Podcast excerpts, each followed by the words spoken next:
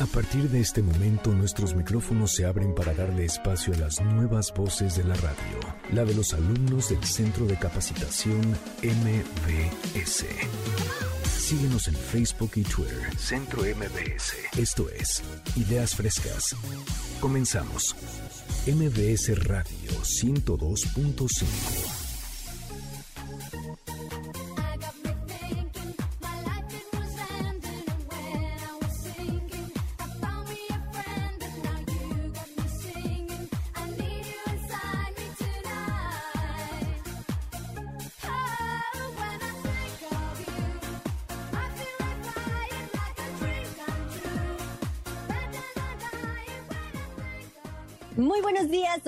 Sariñana. Estamos listos para arrancar una nueva emisión de Ideas Frescas hoy sábado 26 de septiembre con nuestros nuevos talentos que vamos a presentar en un momento. Hoy 26 de septiembre, pero de 1973, se crea por decreto presidencial el Colegio de Bachilleres como una opción para los egresados de secundaria en el Distrito Federal. A 47 años se creó el Colegio de Bachilleres y por eso la pregunta del día de hoy es cuéntanos una anécdota de tu preparatoria, ¿ok? Cuéntanos una experiencia que recuerdes de tu prepa, redes sociales, arroba MBS en Facebook y Twitter, ¿ok? Ahora sí, ¿quiénes son los talentos y las nuevas voces del día de hoy? Son alumnos del Centro de Capacitación MBS. Ellos tomaron el curso de Aprende todo de la locución de campo. Este curso consta de cuatro sesiones de dos horas, un curso súper práctico dirigido a todos aquellos que quieren comenzar ya a trabajar en una radiodifusora. Para más información, con consulta www.centrombs.com diagonal cursos online. Los teléfonos son 5681-1852 y 5681-2087. Vámonos con nuestros alumnos. Brenda Escudero Nieto. Hola Frida, ¿cómo estás? Muy buenos días y muy buenos días a todo nuestro auditorio. Yo les voy a hablar acerca de los impactos positivos y negativos que ha tenido la pandemia que estamos viviendo actualmente sobre el medio ambiente. Liliana Casarreal Esteban. Hola, buenos días a toda la gente que nos escucha y yo les voy a hablar sobre la realidad virtual, de cómo funciona, sobre los tipos de la realidad virtual que existen, la definición y estaremos platicando sobre eso. Eric Saucedo Cortés. Hola, ¿qué tal Frida? Muy, muy buenos días. ¿Qué tal auditorio de MBS Noticias? Yo les voy a estar dando el top 5 de películas en tendencia. Muchas gracias Frida. Nos vemos más a rato. Edgar de Jesús Chávez Nava. Hola, ¿qué tal? Buenos días, Frida. ¿Qué tal, amigos de MBS? Este, yo les voy a estar hablando sobre cosas que pueden pasarte cuando trabajas en un cine y algunas historias de terror. Ahí estamos todos arrancando este programa. Vamos a tener de todo un poco, entretenimiento, recomendaciones, historias de terror. Les va a encantar. Vámonos con la primera sección. El siguiente programa de Ideas Frescas es solo de investigación. No queremos herir susceptibilidades de nuestro amable auditorio. Esto es Ecotips, impacto en el medio ambiente.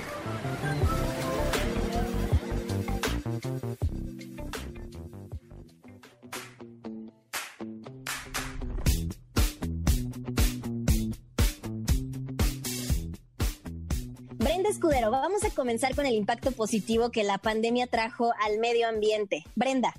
Claro, Frida. Bueno, como bien sabemos, eh, ahorita estamos viviendo época de pandemia que ha tenido a la población en un estado de cuarentena y pues esto nos ha obligado a cambiar nuestro ritmo de vida totalmente, a mantenernos en nuestras casas. Por ejemplo, la gente que trabajaba en oficina ahora tiene que hacer home office, los niños ya no van a la escuela. Entonces ha cambiado nuestro ritmo de vida de una manera pues que no nos imaginábamos y también ha tenido impacto económicamente, en salud, pero hay uno que no nos ponemos a pensar muchas veces y es el impacto al medio ambiente. Podríamos pensar que no, pero sí. Por ejemplo, justamente después de parar actividad de la gente en las calles y las empresas ha existido beneficios como pues la reducción de la cantidad de CO2 y NO2, es decir, dióxido de carbono y de nitrógeno respectivamente, que existe en el aire. Este tuvo uno de sus niveles más bajos en los últimos 100 años derivado del uso de energías como petróleo, gas, carbón y de todas las energías que utilizamos en las empresas, en los coches y demás. Por ejemplo, durante la primera epidemia de gripe española, que fue en 1920 más o menos, Gran Depresión, el final de la Segunda Guerra Mundial y todos estos eventos históricos que tuvieron lugar, eh, se han reducido los niveles de estos gases que mencionaba anteriormente, pero la epidemia de coronavirus que estamos viviendo actualmente los ha reducido de una manera mucho más grande, mucho más significativa. Por ejemplo, según cálculos del Centro de Investigación en Energía y Aire Limpio de Estados Unidos, se ha producido una disminución de por lo menos un 25% de estas emisiones en China, que como sabemos es uno de los países, si no es que es el país más contaminado del mundo. Entonces, una reducción de 25% es algo enorme y eh, a nivel global existió una reducción del 6%, que esto equivale más o menos a dejar de utilizar toda la demanda energética de un país como India, que pues es un país industrializado, con casi más o menos unos 2 millones de habitantes. Entonces, el impacto ha sido bastante grande y pues otro de los aspectos que podemos rescatar de la pandemia es que, bueno, no sé si tú has visto, Frida, que ha habido imágenes que circulan en redes sociales de playas, de ríos, que se ven totalmente limpios, cosa que a lo mejor no habíamos visto desde hace mucho tiempo. Claro que sí. ¿Cuándo te ibas a imaginar tú que en Acapulco íbamos a presenciar bioluminiscencia? O sea, de hecho esto las autoridades lo atribuyeron a la ausencia de turistas. Justamente la, el gobierno federal hizo pues el cierre de playas y de estos centros turísticos que pues obviamente ya no había vendedores en las playas, ya no había turismo que, pues como decía desde el inicio, ha, habido un impacto económico importante, pero en el medio ambiente, pues ya ha habido avistamientos de ballenas, bancos de peces que pues se juntan al pie de la playa, de los ríos. Por ejemplo, en Venecia, ah, pues ha habido bastantes imágenes de aguas cristalinas y esto se debe a que los sedimentos que existían, pues obviamente como ya no hay movimiento de las de las embarcaciones ni de todos los turistas que existían. Esto se va al fondo, el agua ya se ve cristalina, algo que pues por lo menos sinceramente yo no me imaginaba y no sé si tú Frida también hayas Claro, por ejemplo, estos videos, ¿no? Que de repente han circulado por redes sociales de el oso que de repente ya está casi comiendo en picnic con la familia. Esto justo se debe también a este fenómeno, ¿no? Justamente, igual varias especies, tanto marinas como pues mamíferos y demás, se han visto en las calles. Hay, por ejemplo, corzos, que es una especie de ciervo que se ha visto trotando en las ciudades, patos paseándose, cabras monteses, jabalís, incluso por ejemplo, se han visto hasta pumas, lobos y osos merodeando por calles de Chile, por ejemplo. En Japón, ciervos del parque de Nara, que pues están acostumbrados a ser alimentados por turistas, pues deciden buscar alimento en otras zonas en donde jamás los habíamos visto. Entonces, pues el ver la fauna, el ver las aguas más limpias, el aire más limpio, este, son algunos de los de los impactos positivos que ha tenido la cuarentena. Sin embargo, eh, poco a poco se están reincorporando las actividades eh, económicas y esto se traduce en que la demanda de cubrebocas, de mascarillas y de guantes ha aumentado de una manera muy, muy, muy grande. Por ejemplo, en tan solo un mes, China exportó más de 4 millones de cubrebocas que estos pues al final como no existe una cultura de reciclaje muy buena que digamos, van a parar al basurero, a los océanos, a los ríos y pues esto que hace otra vez está alterando los ecosistemas está alterando todo el avance que había de alguna manera.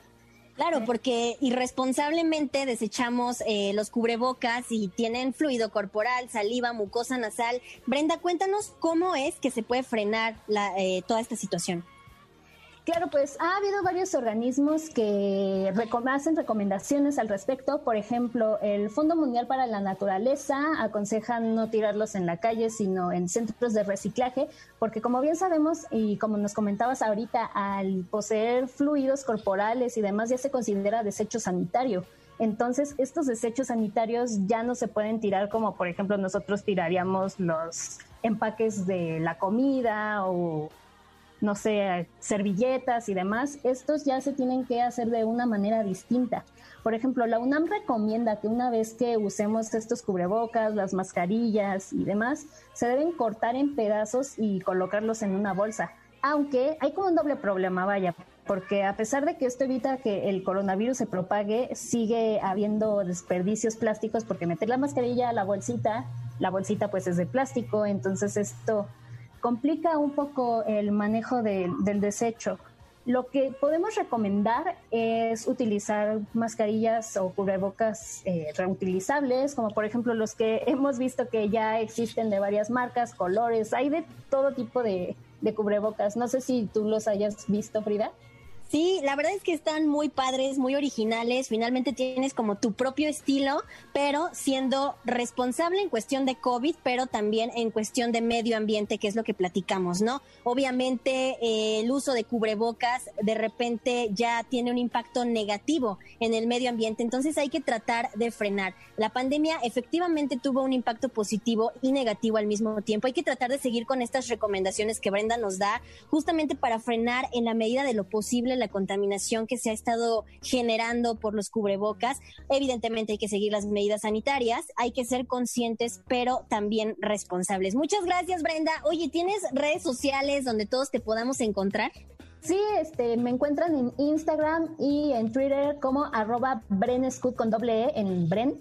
Ahí estoy, para lo que gusten. Muchas gracias, Brenda. No, gracias a ti, Frida. Bueno, hoy 26 de septiembre en Ideas Frescas tenemos el hashtag y pregunta del día. Mi anécdota de la preparatoria es, cuéntanos tu anécdota, puede ser feliz, de terror, lo que ustedes recuerden, aquí lo vamos a estar leyendo. Nos pueden escribir a Instagram y Facebook Ideas Frescas 102.5, Twitter arroba Centro MBS, Instagram, Facebook de MBS 102.5 y Twitter arroba MBS 102-5. Ahí los vamos a estar escuchando y leyendo. Soy Frida Sariñana, Frida la Mexicanita en redes sociales. Vamos a una pausa y regresamos.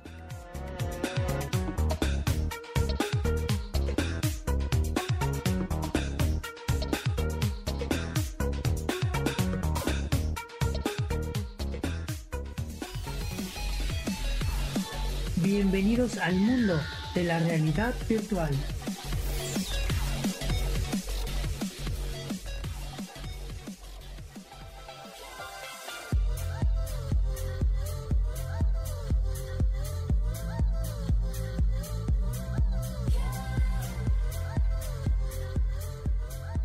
Estamos de regreso en Ideas Frescas. Soy Frida Seriñana, Frida la Mexicanita. En redes sociales, recuerden la pregunta del día de hoy. Cuéntanos una anécdota de tu preparatoria. Redes sociales, Ideas Frescas 102.5 en Instagram y Facebook y en Twitter como arroba centro MBS. Ahora sí, vamos a pasar a la tecnología aplicada a la realidad virtual. ¿Cómo comenzó la evolución de todo esto? Para esto tenemos a Liliana Esteban. Liliana, por favor, háblanos de qué es la realidad virtual y cómo es que funciona.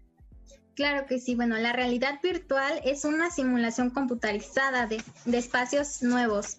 Es un entorno en que la tecnología engaña a los sentidos de las personas para que sientan como si estuvieran en otro lugar. Se trata de una simulación computarizada en diversos espacios a los que podemos interactuar y explorar tal y como si estuviéramos ahí realmente. No sé, ahorita hay algunas ya aplicaciones en las que te dejan ir a museos, también hay muchos juegos, ya puedes ir a Roma, a otros países sin conocerlos, sin estar ahí.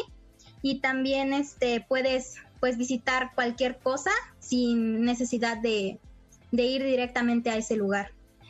¿Y cómo es que funciona? Porque, por ejemplo, de repente están estas gafas, ¿no? O que el 360, ¿cómo es que funciona la realidad virtual? Bueno, el usuario necesita colocarse ya sea un casco, unas gafas, como lo mencionas, para empezar con la simulación.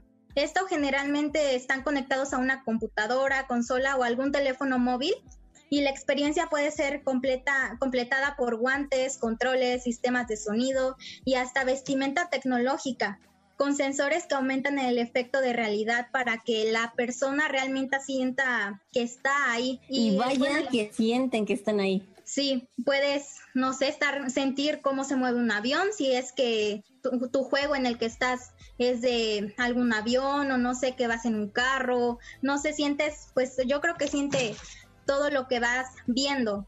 Y bueno, la experiencia, este, la cantidad de simuladores vivenciales que permite es muy diversa. Podemos estar ahora mismo en Perú con ayuda de unos lentes, podemos ser trasladados a China y explorar a 360 grados nuevos lugares.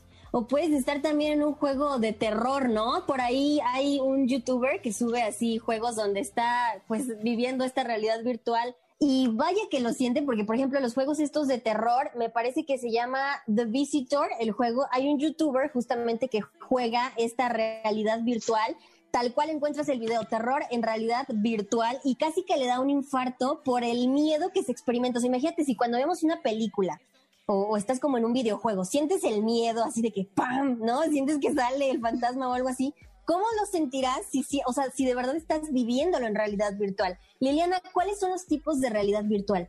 Bueno, para empezar, la realidad virtual. Eh, esta es inmensa, brinda la experiencia completa y parece que te transporta totalmente a otros lugares y para lograrlo necesitas cascos y lentes. Esta realidad solamente son los únicos instrumentos que necesita, que son los cascos y los lentes especiales para que puedas tener esta experiencia y de ahí sigue la realidad aumentada. Esta muestra un lugar real y proyecta en él ciertos movimientos virtuales. Este suele utilizar un GPS y la cámara de los dispositivos.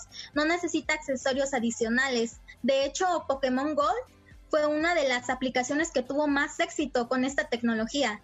Y también está la realidad mixta.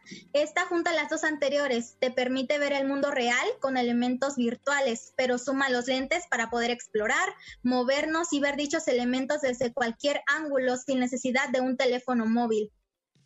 Ahora, eh, justamente, ¿no? Lo que comentamos es muy aplicada, eh, pues, en la actualidad. ¿Cómo es que la realidad virtual se utiliza en el entretenimiento? Claro, bueno, como lo mencionábamos antes, hay muchos videojuegos que ya cuentan con esta tecnología que te permite mejorar los gráficos en 3D, sumergir al usuario en esta historia. También sobre todo facilita su uso con accesorios que cada vez son menos instructivos y simples.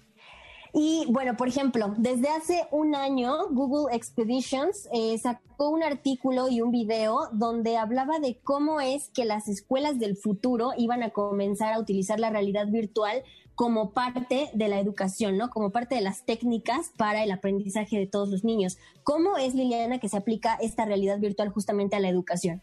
Bueno, pues este es uno de los campos de uso más extensivos en donde se puede aplicar la tecnología, ya sea para un colegio o una universidad. La realidad virtual te permite visitar museos a distancia, como lo hizo Google con la expedición a Frida Kahlo, hasta diseñar edificios o aprender sobre las constelaciones y los planetas.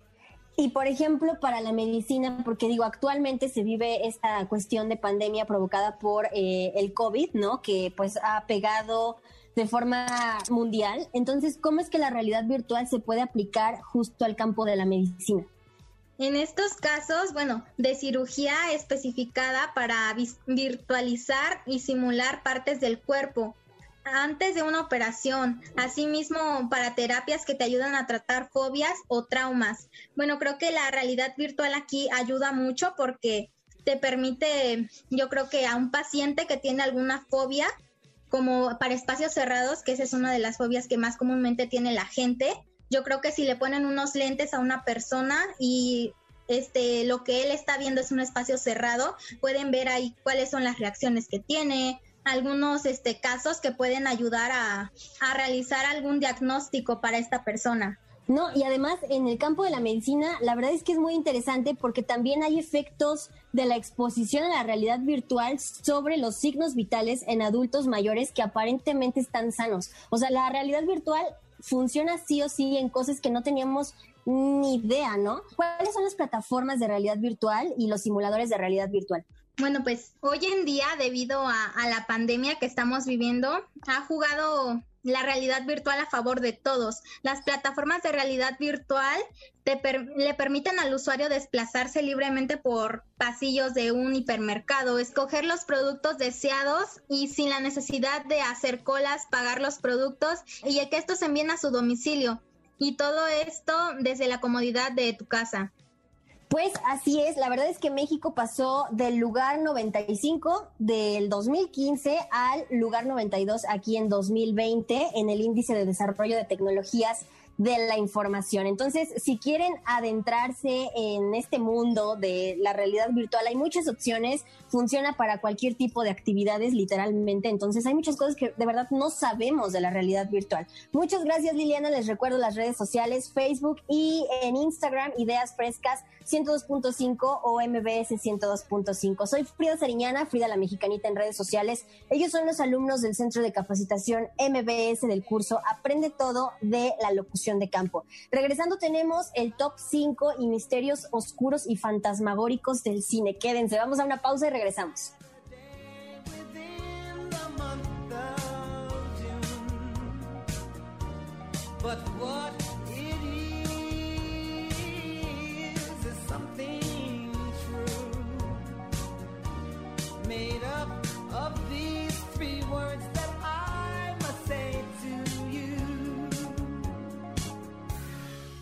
I just call to say I love you. I just call to say how much I care. I just call to say.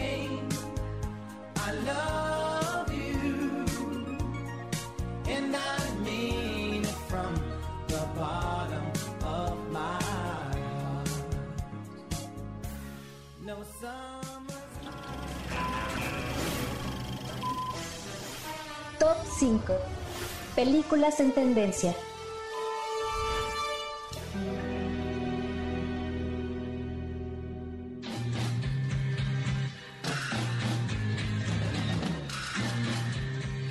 Ya estamos de regreso en Ideas Frescas. Soy Frida Sariñana, Frida la Mexicanita en redes sociales. En esta sección vamos a hablar de algo que nos ha mantenido vivos desde que comenzó la pandemia y es justamente el entretenimiento, que así como todo ha evolucionado, el entretenimiento por supuesto también lo hizo. Eric Saucedo Cortés, platícanos por favor las tendencias de este mes que la gente no puede perderse porque cabe aclarar que hay muchas que pueden verse vía streaming y en cine. Así es, Frida, el cine ha dado mucho, mucho de qué hablar, eh, no ha dejado de regalarnos contenido, si no nos hubiéramos vuelto locos en esta pandemia. Te cuento el top 5 de estas películas que algunas ya salieron, algunas van a salir, pero empezamos con la primera eh, de este top. Tenet, una película de ciencia ficción, una película producida por Christopher Nolan, se estrenó el 16 de septiembre. Una gran película, la historia de unos investigadores que descubren una manera diferente de viajar en la realidad y con tal de cambiar el mundo y hacer cosas buenas por él. Pero el otro lado eh, existe otro grupo de personas que conocen este secreto, intentan hacer el mal, destruir y hacer lo que quieren con el mundo al final de cuentas, esta película mmm, termina en una lucha es muy muy interesante. Así que si tú tienes ganas de regresar al cine pues Tenet es una película que ya está en salas de cine. Puedes ser parte de y disfruta Tenet una película de una gran producción. Además de que esta película tiene a Robert Pattinson. Este trailer ya tiene más de 12 millones de reproducciones y bueno va a estar buenísima está buenísima. Vamos con la segunda Eric Así es, en la segunda parte de este top está una película de temas más reales, Frida. Trial of Chicago 7, una película de juicios, drama, leyes, donde ahí se busca la libertad de expresión, la libertad de género, la libertad de luchar contra el racismo. Es una película de temas muy, muy actuales, pero cabe señalar que el elenco, en lo que vimos en el tráiler, pues hay un elenco muy, muy bien producido. Así que eh, Sacha Baron Cohen, Eddie Redmayne, Michael Keaton, ya con eso te digo todo. Así que si tienes ganas de ver algo más real y más actual, con temas actuales, pues Trial of Chicago 7 es tu película para ver totalmente en Netflix. Esta película se estrena el próximo 16 de octubre, así que si no quieres ir al cine todavía, pues está esta opción para verla en Netflix. Ahí está, 16 de octubre en plataformas digitales. Eh, Eric, la tercera película. Nos vamos con la tercera película, Frida. Hubie's Halloween. ¿Qué tal si nos preparamos para el Halloween, el Día de Muertos y todo lo demás?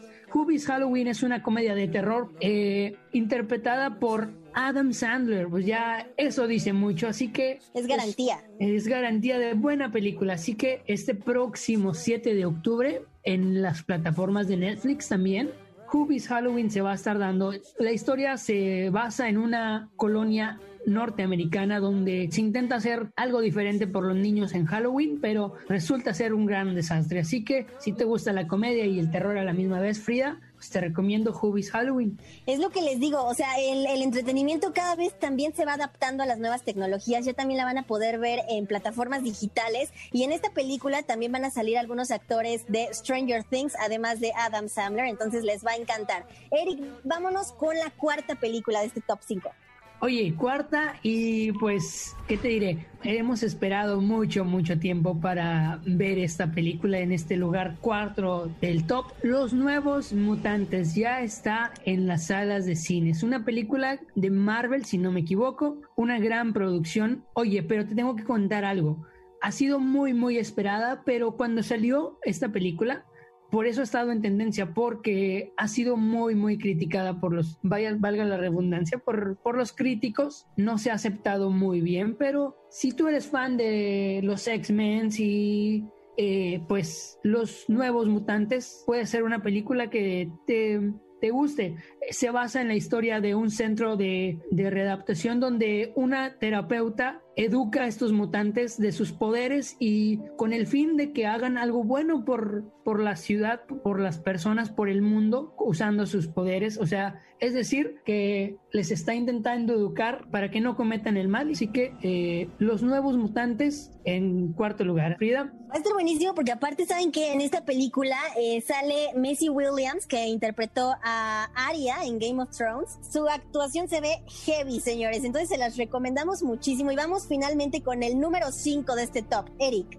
Así es, Frida, el número 5 y último, una película española, El Practicante. Esta película, ¿qué crees? Ya salió en las plataformas de Netflix el pasado también 16 de septiembre. Eh, una película interesante.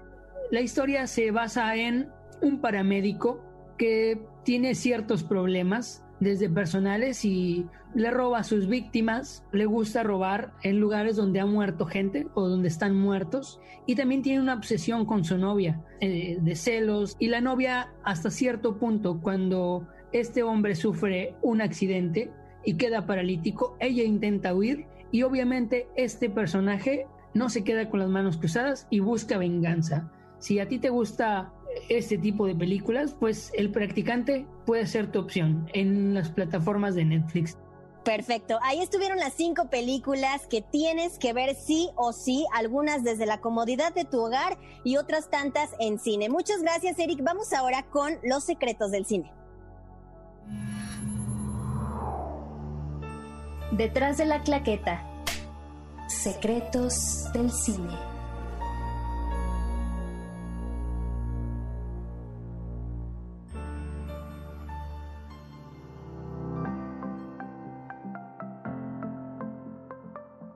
Ahora, todo esto es lo que se vive en el cine desde el lado del espectador, pero ¿qué pasa con la gente que trabaja o ha trabajado en el cine? ¿Cuáles son los secretos y vivencias del otro lado de la pantalla? Para esto, Edgar nos va a platicar un poco de lo que se vive dentro del cine. Muchos luego dicen que por trabajar en el cine te regalan palomitas, eh, hot dogs y la onda. Edgar, ¿qué tan cierto es esto? Hola, ¿qué tal de nuevo, Frida? Este, mira, vamos a empezar desmintiendo este mito. No, no nos regalan palomita, no nos regalan hot dog, no nos regalan refresco, pero tenemos varios privilegios que en un momento te voy a contar. Perfecto. Precios de empleado. ¿Qué pasa con los precios de empleado? Dentro de las ventajas que tenemos eh, trabajando en el cine es como lo mencionas, los precios de empleado. En la cadena de, de cines donde yo trabajaba teníamos como precios eh, especiales para palomitas, para hot dogs, baguettes, crepas dulces o crepas saladas. Estos pues, van dependiendo también del conjunto y quizá el lugar de la República. Iban palomitas, por ejemplo, de 10 pesos, hot dogs de 15 pesos, pero pues eran como los privilegios, además de que también llegábamos a tener un par de entradas gratis en el mes o dependiendo eh, el conjunto, porque a veces eran más, eran menos. Eh, eso es lo que te puedo decir como los privilegios o precios de empleo que llegábamos a tener. Edgar, y por ejemplo, ¿qué pasa con las funciones de gala o estrenos de gala? Ahí, ¿cómo, cómo funciona para los que trabajan en cine? Mira, eh, no sé si en todas las cadenas de cines sea lo mismo, pero en la que yo estaba teníamos lo que era la función de gala. Esto eran películas que eran de estreno, por así decirlo, eran recientes, que donde se nos permitía entrar de manera gratuita a nosotros, algún familiar, algún amigo, la novia, el novio, lo que, lo que tuvieras, y disfrutar de la función. Obviamente ya si tú querías, este, o tu familia quería comprar algo adicional, no sé, algunas palomitas, algún combo, alguna crepa, pues ya es este, de manera propia, o sea, una decisión particular. Otra de las preguntas que siempre nos hacen y que son muy comunes es cómo llegan las películas al cine, USB, disquete, ¿cómo, cómo llegan? Eh, bueno, ahora en la era digital tenemos dos maneras de que nos lleguen las películas, que una podría ser eh, mediante USB, que se ocupan programas especiales para poder este, descifrar el contenido, puesto que vienen obviamente con muchos candados de seguridad, algunas cosas para poder desencriptar los archivos, y la otra manera sería de manera satelital, pero por lo general la manera satelital, a menos que sea una película que tengan como demasiado bloques de seguridad, por así decirlo, que se tenga que estrenar, que no se llegue a filtrar absolutamente nada, este es como se manda de manera satelital o eh, algún evento en vivo, por ejemplo, lo que fue el mundial pasado, llegaban de manera satelital puesto que eran eventos en vivo o algunos conciertos, eh, presentaciones de funciones especiales, por ejemplo, shows de stand-up y cosas por el estilo. Ok, los promocionales, ¿quiénes los arman dentro del cine? Eh, los promocionales llegan ya armados. Eh, la primera persona que llegue a verlos, por lo general, siempre va a ser un encargado de almacén, algún subgerente, incluso llega a haber este, gerentes que llegan a, recibir dichos promocionales. Estos llegan a partir de distribuidores o, nuestros proveedores. Eh, esto es, digamos, la ventaja de, de estar en un cine que puedes enterarte mucho antes que nadie de qué es lo que se va a vender. Incluso a mí me preguntaban muy seguido, ¿qué va a salir para esta película? ¿O qué, o qué van a vender? ¿O cuánto va a costar? Entonces, pues nosotros desde incluso meses antes sabíamos qué es lo que se iba a poner a la venta. Eh, por ejemplo, los promocionales de lo que fue en las películas de Marvel, eh, en caso más concreto, eh, los Vengadores, eran literal, lo que teníamos que hacer era que se tenían que resguardar y nada de fotos, nada de que se filtraran, puesto que había contratos que nos impedían poder, digamos, liberar imágenes que no estaban permitidas por la distribuidora. Ok, perfecto. Oigan, pero ¿qué pasa con los niños fantasma? Vámonos con las historias de terror los espíritus chocarreros, como varios los conocen, pues sí había varias, bueno, al menos en, dentro de los conjuntos que yo estuve, sí hubo varias este, como historias o cosas de las que yo me enteré. Por ejemplo, eh, un caso como que recuerdo y me viene rápido a la memoria es que estaba un custodio nocturno haciendo su rondín diario, ¿no? entrando a la sala, revisando que todo estuviera en perfecto orden. Y de repente dice que escuchó como risas y entró a una sala y vio a una niña esta niña, pues el custodio pregunta qué, estaba haciendo ahí, que dónde estaban sus papás o por qué estaba escondida. Y puesto a esto, la niña eh, no le contesta y sale corriendo. Entonces, eh, él la sigue al pasillo principal, eh, no la encuentra. Entonces dice el custodio que él sintió un escalofrío bastante, bastante grande cuando sintió, o más bien que ya no la volvió a encontrar, ¿no? Imagínate, o sea, qué miedo que estás persiguiendo a alguien y de repente no hay nada. Es como de, ¿what? ¿Tienes otra? ¿Tienes otra historia de, terror de cine, Edgar, por favor? Sí, sí, es como bastante impactante, ¿no? Sentir incluso el escalofrío, pero eh, a ver si esa también te, saca un poco de susto o un poco de nervio, ¿vale? Eh, esta, igual con algunas compañeras del trabajo, eh, ellas son las personas que se dedican a limpiar las palomeras. Si no mal recuerdo, era alguna temporada alta, alguna película de Marvel. Ellas estaban entrando eh, alrededor de, la una de la mañana a seis de la, de la mañana. Este, entonces ellas pues, no nada más se dedican a, limpiar este, las palomeras como tal, sino también los mostradores de dulcería, los puntos de venta.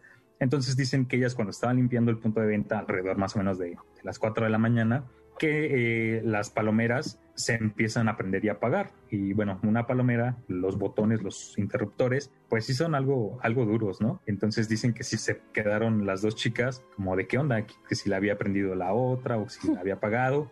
Y pues dicen que no, que ninguna de las dos fue. Entonces, después de eso, bueno, le platicaron al gerente que sí les daba como ya cosa que las pusieran este, en, en ese horario, pues, pues no les había pasado nunca. Entonces sí fue como bastante extraño y que aparte en la parte de atrás donde está la cocina, que se escucharon cómo se movían algunos trastes y estaban como riéndose.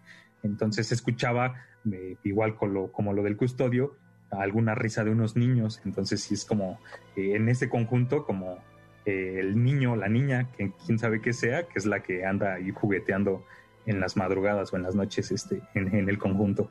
Pues bueno, esto realmente solo es testimonio de que cuando tú vas al cine no solo estás con tu novio sentado, sino también con una niña fantasma en la butaca de al lado, ¿ok?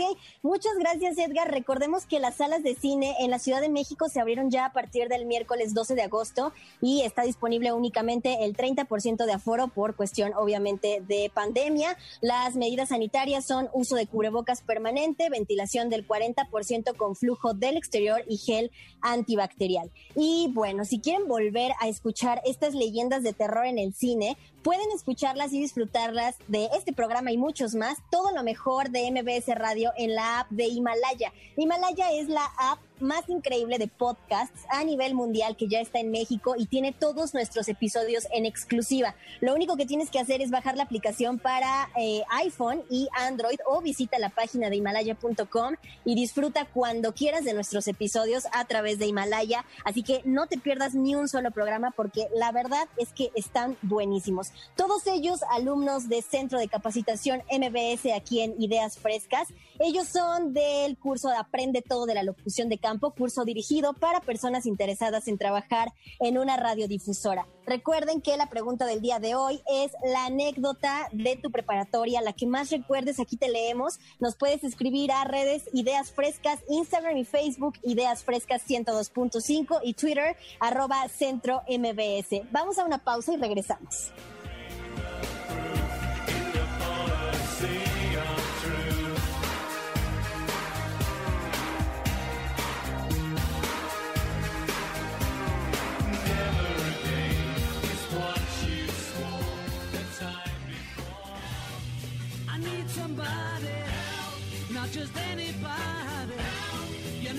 Someone. When I was younger, so much younger than today, I never needed anybody's help in any way. Ya estamos de regreso aquí en Ideas Frescas. Soy Frida Sariñana, me encuentran a mí como Frida la Mexicanita en redes sociales. Ya tenemos por aquí algunos comentarios. Nos pone Alex Bastarrachea, echábamos el chisme con la maestra de Geo y perdimos todo el curso y nos tenía que pasar el examen. Carla Rodríguez, aprendí a inyectar inyectando a mis compañeros del salón y viceversa. Paola Alejandra, volarme las clases. Jorge Mejía nos escribe, fui con mi crush a un concierto y subiéndonos al camión me dijo que empezó a salir con alguien. Alex, tenía la llave de los baños de los maestros por autorización de la subdirectora y me salté a los baños sin permiso por dolor de estómago. Estas son algunas de las respuestas redes sociales, arroba centro MBS en Twitter y nos encuentras como Ideas Frescas 102.5 en Instagram y Facebook. También nos pide un saludo Van Sánchez que nos está escuchando. Y justamente platicando de redes sociales, según un informe anual, el 65% de los mexicanos ya cuenta con acceso a Internet. Vamos a platicar justamente sobre este impacto de las redes sociales. Brenda.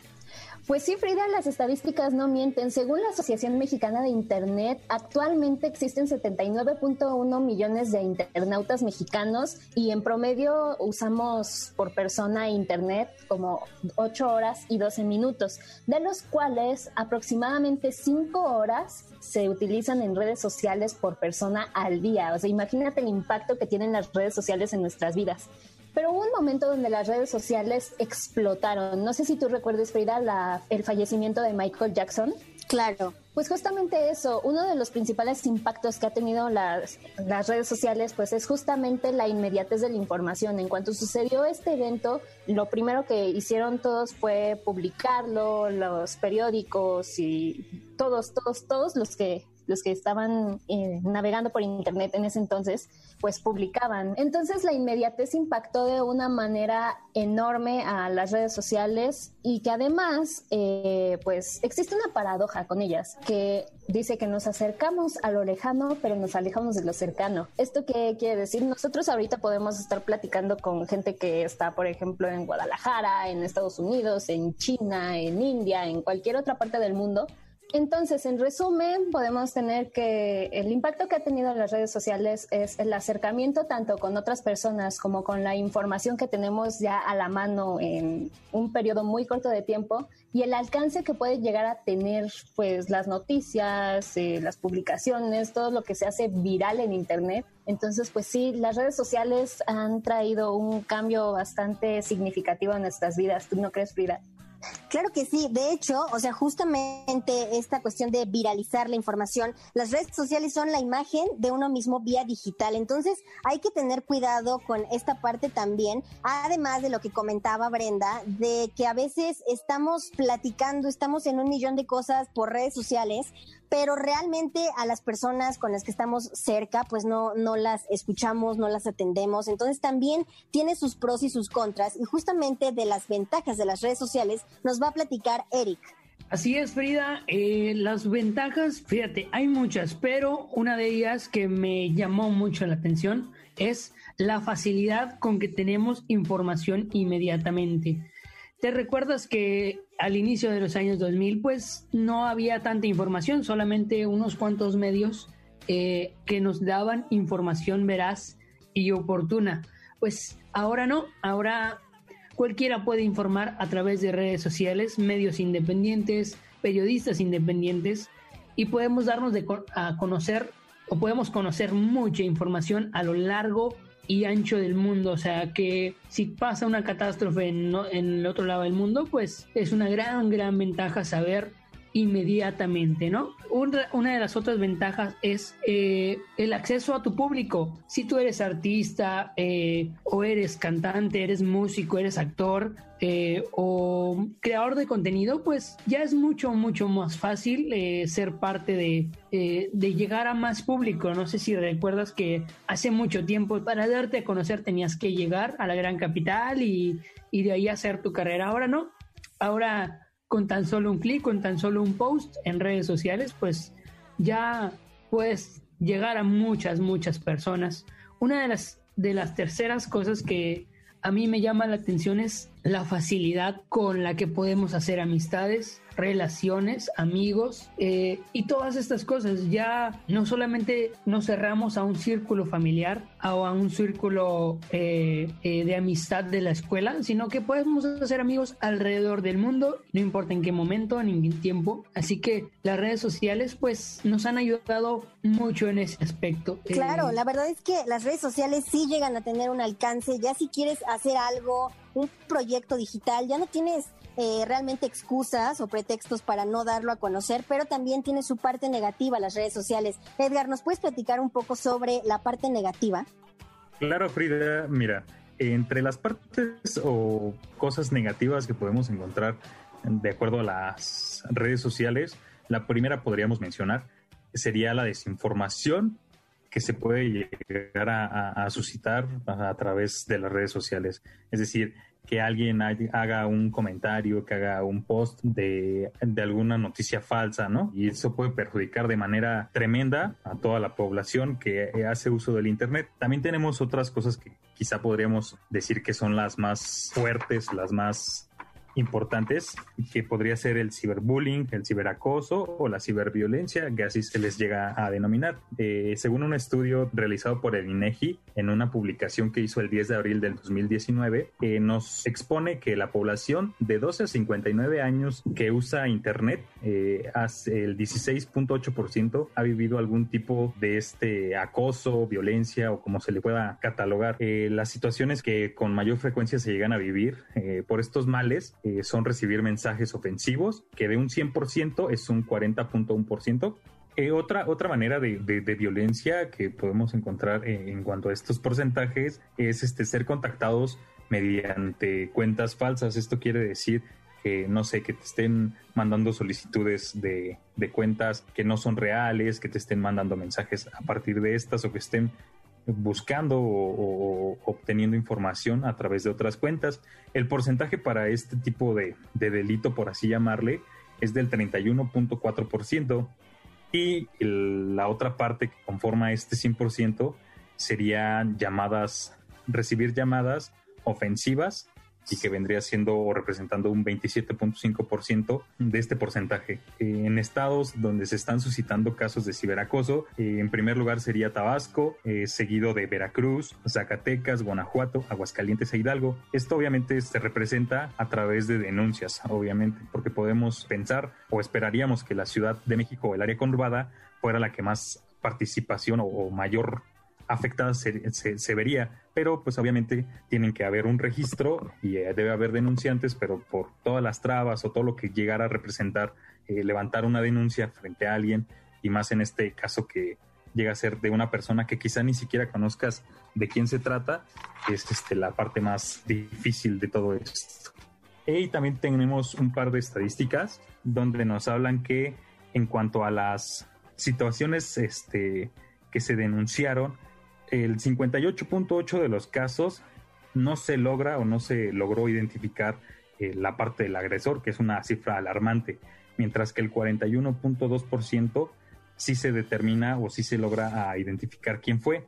Eh, esto representa en diferentes porcentajes eh, familiares, exnovios, amigos o personas que del mismo ámbito laboral que son las que llegan a hacer dichas agresiones a todos los usuarios.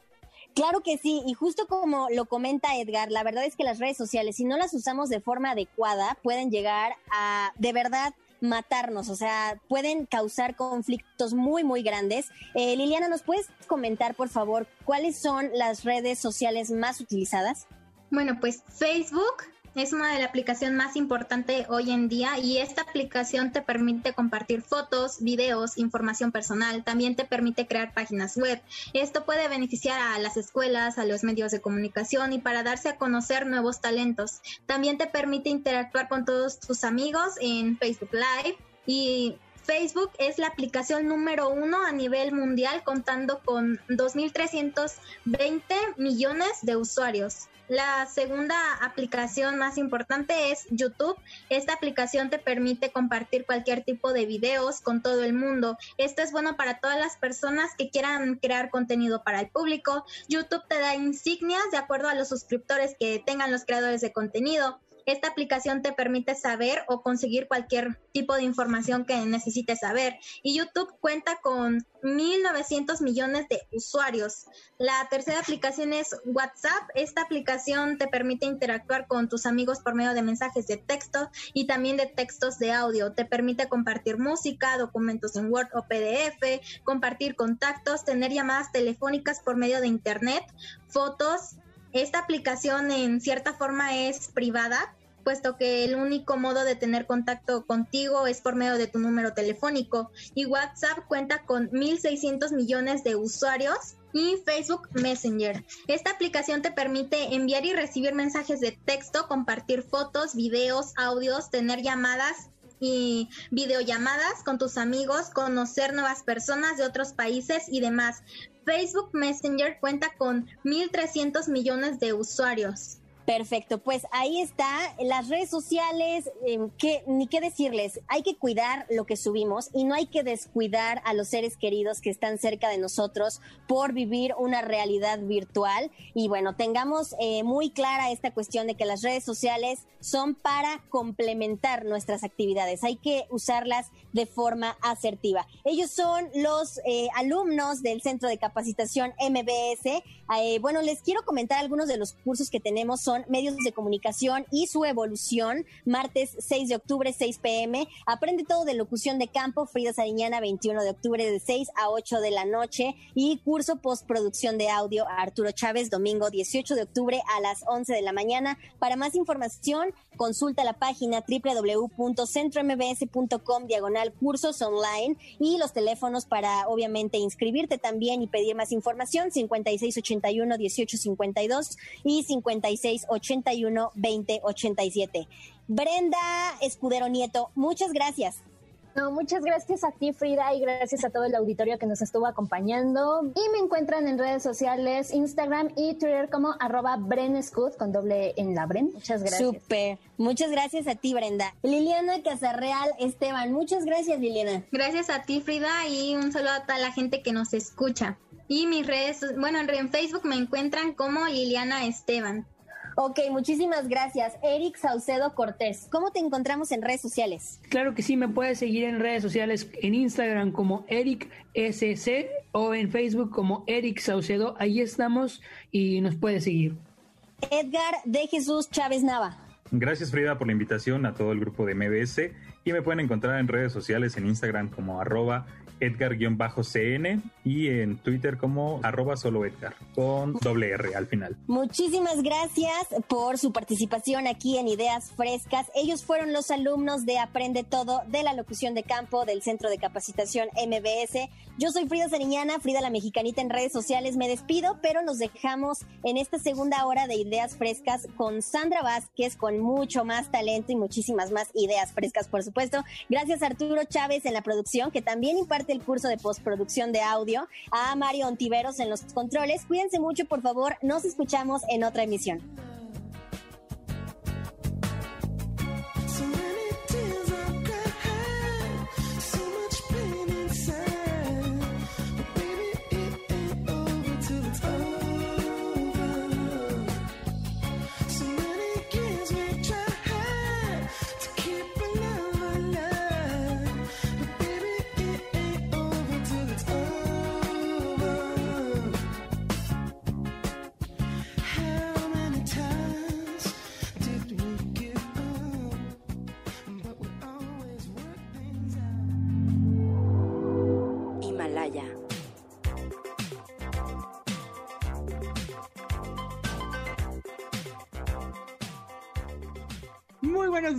Qué gusto y qué alegría poderte saludar en esta segunda hora de Ideas Frescas, el programa de las nuevas voces de la radio, el programa de los alumnos y las alumnas del Centro de Capacitación MBS. Gracias a Frida Sariñana, quien estuvo en la primera hora. Soy Sandra Vázquez, me da mucho gusto saludar al super equipo que el día de hoy me acompaña. Bienvenida, Denise León, por acá está Eduardo Ríos Ramírez, el super arqui. Y por acá tenemos a nuestra nutrióloga de cabecera. ¿Qué haríamos sin ti, mi querida Gloria Araujo? Bienvenida, buenos días. Y bueno, por acá el capitán del equipo, el maestro Juan Mario Pérez. Qué gusto, Juan. Pues ya comenzamos. ¿Qué les parece? Te recuerdo a ti que estás en casita que nos puedes escribir en Instagram y Facebook, Ideas Frescas 102.5. Mándanos un tweet a arroba centro MBS. Y por supuesto, no te olvides de las redes de nuestra casa MBS Radio, Instagram y Facebook, arroba MBS 102.5, Twitter, arroba MBS 102-5. Y ahí te esperamos, ahí te leemos con mucho cariño. Pues vámonos con Juan Mario Pérez. El siguiente programa de Ideas Frescas es solo de investigación. No queremos herir susceptibilidades de nuestro amable auditorio. Muchas gracias, querida Sandra. Eh, fíjate que, como te decía, el Premio de Literaturas Indígenas de América, el PLIA 2020, este premio que ya llega a su octava edición y que se realiza con la finalidad de reconocer y estimular la creación literaria de los escritores en lenguas indígenas de México y de América Latina, pues ha nombrado a su ganadora esta octava edición tiene por segunda vez a una mujer ganadora y es una mujer también de lengua maya, ni más ni menos que la poeta chol Juana Peñate Montejo, que con su poemario Danza de la Lluvia, pues logró ganar este primer premio, este galardón que es sumamente importante para las lenguas originarias de México y del continente y que será entregado el próximo 4 de diciembre, ni más ni menos que en el fastuoso marco de la Feria Internacional del Libro de Guadalajara. Y más allá de la importante cantidad monetaria con la cual está dotada esta, este galardón, pues también implica la impresión, la publicación de este poemario, tanto en la lengua originaria que es el chol, que se habla en Chiapas y en Tabasco, como con su traducción al castellano. Y pues fuimos a entrevistarla, estamos guardando la sana distancia, ella vive en Chiapas, en el municipio de Tunubalá, Chiapas, y bueno, pues hasta allá trasladamos los micrófonos de ideas frescas para conversar con ella y además manda un importante saludo en su lengua materna chol a todo el auditorio de ideas frescas. Juani, bienvenida, muchas felicidades, muchas felicitaciones. Yo quisiera preguntarte primero, eh, ¿por qué la poesía? ¿Cómo surges a la poesía, Juan? Eh, pues muchas gracias, gracias a tu auditorio por permitirme eh, conversar con tu público, conversar contigo. Muchas gracias por este espacio. ¿Por qué la poesía?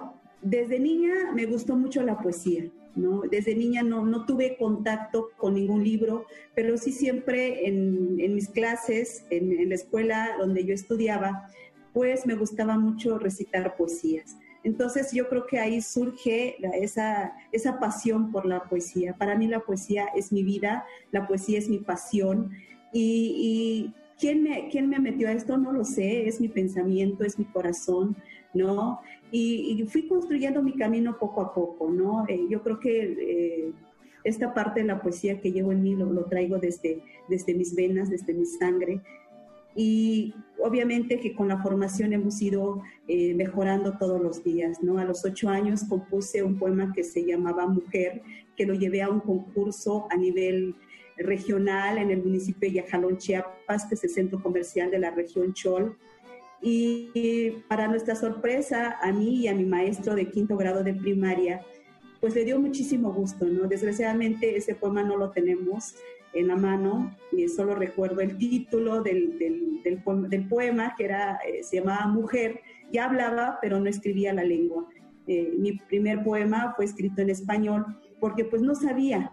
Que, que, esta lengua que yo tenía fuera tan valiosa o que se pudiera construir eh, un poema, una narrativa. Sabía que mis padres me contaban sus leyendas de manera oral pero nunca me imaginé llegar a escribirlo, ¿no? Entonces, eh, creo que fue un proceso de, de asumir también esa parte de, de, de, entender que la, que la lengua, que mi lengua eh, era extraño para, para, para, el mundo, pero que para mí era algo que, que yo tenía que hacerlo visible. Entonces, ya en el 97 es cuando empiezo esta formación de, de ser como, como poeta, ¿no? Claro, hay que recordarle a los amigos que nos escuchan que la lengua chol es una lengua mayense eh, que se habla principalmente en el estado de Chiapas, pero que también está presente en el estado de Tabasco y algunas comunidades de Campeche.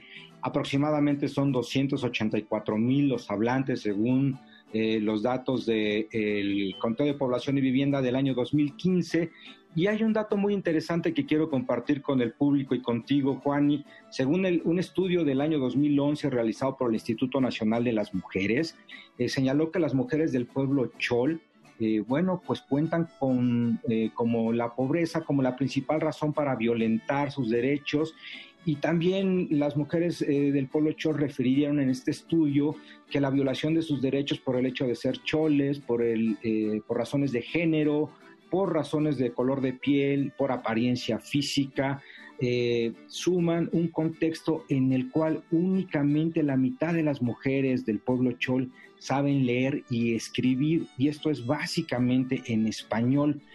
Todavía son menos las que pueden leer en su lengua originaria, en su lengua materna, y escribirlo. Bueno, son muy contadas las mujeres. Tú eres una de ellas, Juan, y eres una mujer que ha sido galardonada con este importante premio, me atrevo a decir. que es uno de los premios más importantes, no solamente de México, sino de América Latina para las lenguas indígenas. ¿Qué opinión tienes al respecto? Pues la verdad es que ha sido complicado. Nosotras las mujeres choles eh, estamos en esta, en esta constante eh, realidad, ¿no? Eh, donde nosotras las mujeres, siempre escrito en el primer poema, que nosotras las mujeres somos tímidas, ¿no? Hay veces permitimos mucha violencia, no, no asumimos ese compromiso con nosotras mismas, ¿no? Por eso esos estudios que reflejan, es, es verdad, ¿no? pocas mujeres estamos en este camino, sin embargo ya estamos ahí, ¿no? Hay más mujeres eh, hoy en día que anteriormente. ¿no? Yo tengo la, eh, la, memoria cuando mi madre me decía, es que yo no quiero que te quedes en, este, en esta comunidad, ¿no? porque a los 12 años, a los 13 años, te van a venir a pedir y, y, la verdad yo no quiero que tengas ese camino. Esta presencia que tengo ahora es gracias a mi madre, porque fue una mujer, digo, le llamó rebelde, es aprender de aquella mamá eh, que sufre todos los días, Que no tienen esa posibilidad que nuestras madres de ver otro mundo más que su propio mundo, de realizarse de manera profesional, de realizarse, eh, de realizar ese sueño que tanto querían. Además de tímida, también soy, eh, soy rebelde, ¿no? Entonces, yo creo que ese es el, compromiso de las mujeres de ahora, los que tenemos esta oportunidad de, dialogar, de, de, decir las cosas como son y creo que esa es eh, parte fundamental de la poesía también. No solamente eres rebelde, eh, Juan y querida, que me consta, sino que además danzas con la lluvia. Danza de la lluvia es el nombre del poemario con el cual tú obtienes este galardón del Premio de Literatura Indígena de América. Eh, Juan, y platícanos un poco de este poemario, por favor, eh, ya que según datos de la propia Universidad de Guadalajara, una de las principales organizadoras del certamen, eres apenas la segunda mujer que es galardonada con este premio. esta es la octava edición, únicamente eh, también una, una poeta en lengua maya obtuvo este galardón. Eh, sin embargo, en esta edición eh, se presentaron más trabajos realizados, se presentaron 60 trabajos en concreto provenientes de nueve países de América eh, y la participación en su mayoría fue de mujeres. Como tú lo acabas de mencionar, te encuentras abriendo camino, Juan, y según eh, palabras de la poeta Mazagua Susana Bautista Cruz, integrante del jurado, se trata de una revelación en la poesía escrita en lenguas indígenas. Juani, platícanos de Danza de la Lluvia. Bueno, es un poemario este, que consta de, cinco partes, ¿no? Este, la primera parte hablo de esa falta de visibilización de la lengua chol, ¿no? Eh, hablo de esa parte del dolor que sufre eh, las diferentes lenguas, no solo mi lengua, sino hay lenguas también minoritarias que no conocemos. En Chiapas, por ejemplo, solo se reconoce 12 lenguas. Entre esas 12 está el chol, está en la tercera posición. Sin embargo, es una de las lenguas poco visibilizadas, ¿no? Así como, como el chol es poco visibilizada, también hay otras lenguas minoritarias que no, que no conocemos, ¿no? Que no conocemos cómo se manifiesta, cómo se integra, cómo, cómo canta. ¿No? Entonces, en la primera parte de, Danza de la Lluvia, habla acerca de eso, habla acerca de, de, esa constancia, ¿no? Que de repente esa lengua se queda quietito, ¿cómo es que vuelve otra vez, ¿no? Retoma su vida, retoma su hilo, a pesar de, esa historia donde nos negaron, donde nos impusieron eh, muchas formas de vivir, las formas de vestir, la forma de comer, la forma de, agradecer a nuestro, a nuestro universo, ¿no? Todo fue impuesto. Nosotros los choles eh, ya no vestimos nuestra indumentaria, ¿no? Sin embargo, algo que, no pudieron con ello es nuestro idioma. Eh, hablamos todavía en las comunidades del municipio de, todos los municipios se habla la lengua chol con todas sus diferentes variantes. Entonces hablo de, esa falta de visibilización de la lengua en una primera parte, no solo en la lengua chol, considero que no solo es en la lengua chol, sino también en otras lenguas que están sufriendo esa misma eh, falta de, valoración, de difusión de ellas mismas. Y luego hablo una, una segunda parte que habla de ese dolor. ¿No? Eh, estamos viviendo ahora en, un municipio, en un estado, en un país donde la violencia está todos los días. Entonces hablo de esa madre que está esperando a su hijo, a su hija, esperando encontrar con vida, esperando encontrar, aunque muerto, pero ver el cuerpo, ¿no? De esa madre que está ahí con su dolor, cómo esa madre está asumiendo esa parte. Hablo también de aquel joven que se va a Estados Unidos, que se va a otro, otro estado en busca de mejores condiciones de vida y que finalmente regresa a su pueblo en ataúd. Entonces hablo de esa parte también. La parte más bonita del libro es una parte que se llama Rocío, ¿no? que, que es la parte más, más suave, más, sutil, ¿no? más de amor. Y la última parte vuelvo a retomar, ¿no? Eh, ese, ese relámpago que de repente viene y que nos pone como una espinita y que de repente no nos hace reaccionar, pero que eh, de repente alguien viene y te diga y te punza otra, otra espina y dices, no, sí, no, tengo que reaccionar, ya levántate mujer, ya vete, salte, ¿no? Entonces como que el poema primero te presenta ese dolor, pero también te hace resurgir, ¿no? Eh, ese poema, ese conjunto de poemario, es eso, ¿no? Que, no solo es victimizarnos, sino es encontrar la forma cómo salir de todo este, eh, de este, toda esta problemática que estamos viviendo como choles, como pueblos originarios, como país, como municipio. O sea, eh, para mí ese libro no solo es para los choles, sino es también para el pueblo de México en general o para el mundo lo sabremos hacer nuestro, querida Juani. Eh, te agradezco mucho estos minutos para el público de Ideas Frescas. Eh, esperamos, tenemos entendido que desafortunadamente hasta que no se entregue el premio, lo cual ocurrirá en la Feria Internacional del Libro de Guadalajara el próximo 4 de diciembre, no puedes dar a conocer los poemas, entonces no te pedimos que los leas, no te ponemos en predicamentos. Eh, invitamos a todo el público de Ideas Frescas a que esté pendiente de la aparición de Danza de la Lluvia para que escuchen qué majestuosa lengua es la lengua maya chol. Y pues sí te pediría quizá que te, que te despidas de nuestro público o que des un saludo a nuestro público de Ideas Frescas en chol. Por favor, Juan. Pues abuelo pelo Ukole shawule Juan Mario, chantawuk eyon ili ili chan, chabi melek sup, chabi melek pekanak pilo, Ukole shawule pilo, mi wala chambi sum ili chanyi, Ukole shmela wala, mi jalak pekanak jambo ora. Muchísimas gracias, gracias al público, gracias Juan Mario por permitirme tener contacto con tu público. Muchas gracias, Ukole shawule, mi corazón está, está lleno de, de alegría. Muchísimas gracias a ti, Juani. Enhorabuena, muchas felicidades hasta Tunubalá, Chiapas. Tendremos la oportunidad de tenerte próximamente con nosotros. Un abrazo muy grande y a seguir abriendo camino, a seguir abriendo la brecha para las mujeres choles, para las mujeres mayas, para las mujeres de Chiapas, para las mujeres de México y el mundo. Un fuerte abrazo, que estés muy bien, Juani. Muchas gracias igualmente. Pues muchas gracias, Juan Mario Pérez, por esta colaboración aquí en Idas Frescas. Hoy sábado 26 de septiembre de 2020. Cuéntanos sobre tus redes sociales, dónde podemos seguirte, saber de ti y de estas temáticas que, pues, para que sean visibles, ¿verdad? Para que todo el público, toda la audiencia pueda estar enterada e informada de estas temáticas que tú manejas, que son la cultura de los pueblos indígenas.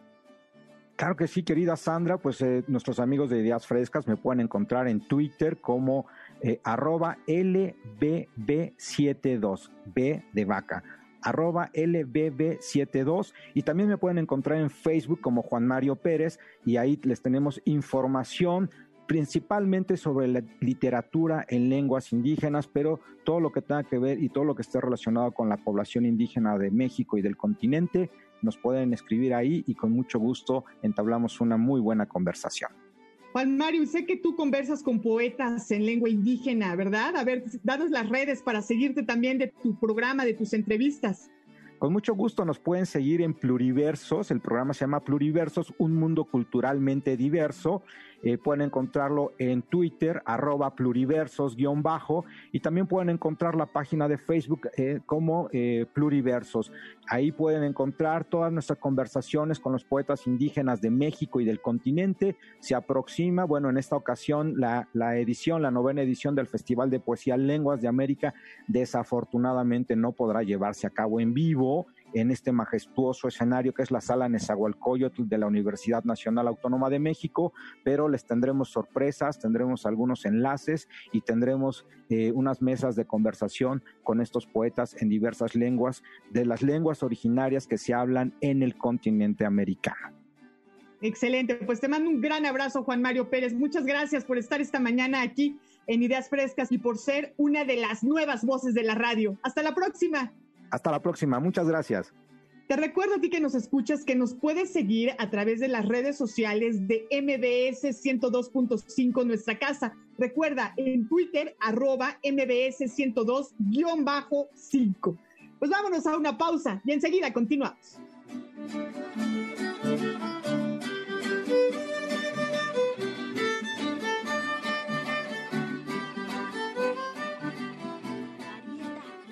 Marieta, ¿dónde andas? Marieta, no seas coqueta, porque los hombres son muy malos. Promete muchos regalos y lo que dan son puros palos. Soy Marieta y me gustaría viajar a la luna. Y continuamos este sábado 26 de septiembre de 2020 aquí en Ideas Frescas. Y bueno, esa vocecita, esa vocecita como que me suena conocida. Hola, Denise León, ¿cómo estás? Platícanos sobre esa vocecita, Marieta, Marieta, y qué bonita es Marieta. Hola Sandra, ¿cómo estás? Muy buenos días a todos. Pues mira, aquí anda dando lata Marieta, apareciéndose como siempre en los lugares más recónditos de la radio y haciendo de las suyas. Pues Marieta, les cuento para los que no conocen, es una títera, es una títera de mesa, pues que se enfoca específicamente a hablar acerca de temas de mujeres. Ahora que es tan importante el tema de género, ahora que es tan importante estar difundiendo la cultura feminista, desde un ámbito eh, social, político y con una cultura de paz. El personaje de Marieta, te voy a contar de dónde surgió, porque normalmente la gente cree que los títeres son específicamente para niños. En este caso, Marieta no surgió de una idea ah, de hacer algún montaje o algún espectáculo para niños. Marieta surgió de una canción de la época de la revolución que dice, Marieta, no seas coqueta, Y que yo recordaba que mi abuelita la cantaba todo el tiempo. Y de ahí comencé a indagar acerca de las canciones que hablaban de mujeres en la época revolucionaria.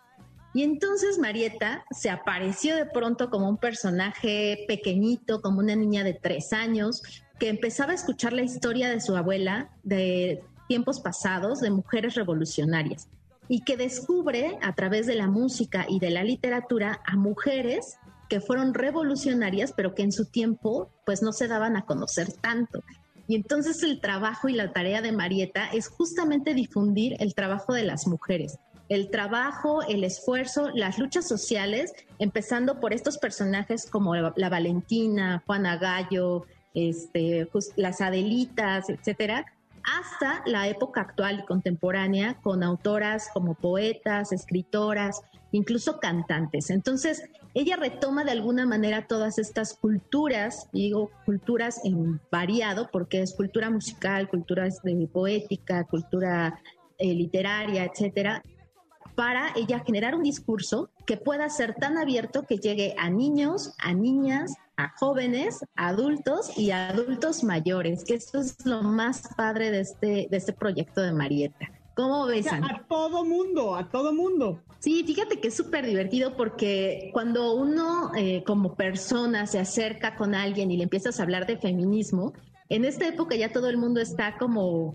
perros y gatos, ¿no? Ya nadie se quiere escuchar, ya todo el mundo está harto de los discursos pero cuando aparece un títere y comienza a hablar de estos temas, la gente le pone atención y entonces nadie se ofende, nadie se enoja, al contrario, entran en, esta, en este ámbito de humor que los títeres generan y a veces ni siquiera yo creo que piensan en el discurso, solamente lo toman, lo atrapan y lo hacen suyo. Y esa es como una de las grandes gratitudes de los títeres. Y creo que en este personaje ustedes pueden notar que los títeres y el arte no se enfoca específicamente a una edad. No hay una edad particular, no es que vaya enfocado para niños o para adultos, sino que también debemos generar espectáculos y crear cultura para todo público, en donde podamos convivir justamente con esta cultura de paz, con este, esta equidad que tanto queremos, que es justamente eh, poblar los mismos espacios. Y pues eso es lo que hace Marieta. Me encanta. ¿Y dónde podemos verla, conocerla? Porque es bellísima. Yo la estoy viendo en este momento. De hecho, está en las fotos de pues de difusión que tenemos de este programa de ideas frescas, pero ¿en qué momento podemos encontrarnos con ella? ¿Hay algún momento? ¿Tienes algún show, algún video, algo que nos quieras decir? Porque estamos ávidos para conocer a esa bella Marieta en acción. Mira, justamente tengo el 29 de septiembre a la una de la tarde en las redes de la Facultad de Contaduría y Administración vamos a tener una pequeña participación con Marieta y vamos a estar presentando un nuevo espectáculo muy chiquitito, es una primera versión de un espectáculo de poetas. Vamos a estar presentando poesía de Alejandra Pizarnik, vamos a estar presentando poesía de Yoconda Belli, vamos a estar hablando justamente de Gabriela Mistral y de varias poetas presentadas en voz de Marieta y pues con toda la el humor y toda esa sátira de pronto que tiene Marieta. Entonces es a la una de la tarde, nos pueden encontrar en la página de Facebook, lo encuentran así como Marieta la Marioneta, o nos encuentran como el Búnker AC. Así nos encuentran en las redes sociales, en cualquiera, en Facebook, en Twitter, en Instagram y pues en las páginas de, de, la facultad. Así es, anda por todos lados Marieta. Me encanta. Oye, y decías entonces que el próximo martes, el martes 29, justo decías 29 de septiembre a la una de la tarde en las redes sociales de la Facultad de Contaduría y Administración de la UNAM. Claro, porque ahí tú das clases de teatro, mi querida Denise. Así es, y pues voy a hacer así el comercialote porque también están abiertos ahorita justamente los talleres, entonces se pueden inscribir al taller de teatro que estoy impartiendo en la facultad y bueno, pues es muy, muy económica la inscripción para quienes no son universitarios y para quienes sí son, es gratuito. Entonces aprovechenlo, inscríbanse y buscan a Marieta martes 29 de septiembre a la una de la tarde. Perfecto, pues muchas gracias, Denise. ¿Algo más que nos quieras contar? Un último mensajito que le quieras dejar al público. Tú que eres la creadora de estos títeres maravillosos a través del Búnker AC y que eres una de las nuevas voces de la radio, pues nada más dejarles el mensaje de que nos sigan en las redes sociales, que no es solamente un proyecto, tenemos muchísimos proyectos más. Algo que olvidé mencionar es que también pueden encontrar los podcasts de Diálogos con Marieta, los pueden encontrar ya en Spotify y en iVoox. Así nos buscan Diálogos con Marieta y es una serie de 12 programas en donde hablamos justamente de pintoras, de artistas y de literatas eh, mujeres, todo en cultura de mujer. O sea, todo tiene que ver con el género, todo tiene que ver con esta perspectiva de la equidad, de los derechos humanos, de la búsqueda de la paz, por supuesto, no a la violencia y sobre todo no a la violencia contra las mujeres, porque ya estamos hartas, ¿verdad, Denise? Sí, ya, por favor. Y sí, generar estos discursos se ha vuelto muy, muy complicado. Por lo que te decía, ya nadie quiere escuchar, ya parece que somos unos contra otros. Y creo que Marieta lo que hace es tratar de unificarnos a todos y contarnos una historia personal, que eso creo que me parece importante, sin llegar a la violencia. A través de la música, a través de la poesía, de la literatura. Pues algo muy bonito para toda la familia. A través del arte, exactamente. Pues muchas gracias, Denise León, por presentarnos hoy a Marieta. Y pues muchas gracias también a ti que nos escuchas, porque también voy a aprovechar para contarte que en el Centro de Capacitación MBS, si te metes a nuestra página www.centrombs.com, diagonal cursos online, te vas a encontrar una amplia oferta de capacitación, también muy accesible, corta y de muy buena calidad. Medios de comunicación y su evolución con Alberto Lati, que comienza el próximo 6 de octubre. Locución de campo con Frida Sariñana, que comienza el 21 de octubre. El curso postproducción de audio con nuestro productor Arturo Chávez, que comienza el domingo 18 de octubre. Mira, no hay pretexto. Que no puedo de lunes a sábado, no te preocupes, porque por ahí del domingo a las 11 de la mañana, Arthur estará iniciando su curso de postproducción ampliamente recomendable. Toda la información al 55 48 56 46 41, que es el número de WhatsApp del Centro de Capacitación MBS. Perfecto, pues vámonos a una pausa. ¿Cómo ves, mi querida Denise y Marieta? Nos manda la pausa para que se quede, ¿no? A la siguiente sección. Pues como ya lo escucharon, vamos a ir a una pausa ahora aquí en MBS. Estamos en Ideas Frescas, pero regresamos, no se vayan a ir. Adiós, Marieta linda, qué belleza. Vamos a una pausa, regresamos. Cuántas veces embosada, una lágrima asomada yo no pude contener. Si crucé por los caminos. Bienvenidos a Agenda MBS.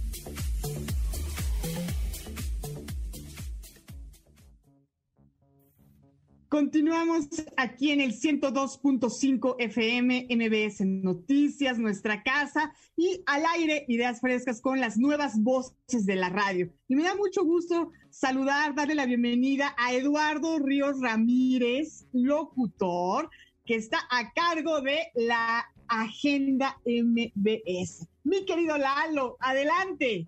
Hola Sandra, ¿cómo estás? Hola a todos los, las y les fans de MBS. Y pues hoy les traigo algo padrísimo. Es un festival de cine, pero que en esta ocasión no es por streaming. Es principalmente por televisión. Ahorita les vamos a decir en qué canales, a qué horas y dónde pueden encontrar toda la información, pero está increíble.